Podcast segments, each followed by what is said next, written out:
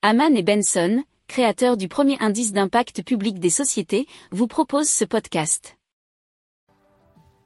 Haman and Benson, a vision for your future. Le journal des stratèges. Le gouvernement euh, social-démocrate suédois a annoncé un plan de développement de l'éolien en mer en plein débat sur euh, les pénuries d'électricité chez eux aussi, et aussi sur l'avenir du nucléaire dans le pays, puisque vous avez la droite et l'extrême droite euh, en Suède qui poussent pour un retour au nucléaire.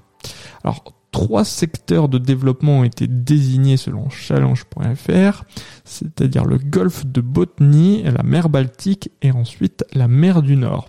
L'objectif c'est d'atteindre une production d'électricité offshore de 20 à 30 TWh, avec ensuite un plan de développement à plus long terme visant environ 120 TWh. Alors il faut savoir que la consommation euh, suédoise d'électricité annuelle avoisine les 140 TWh.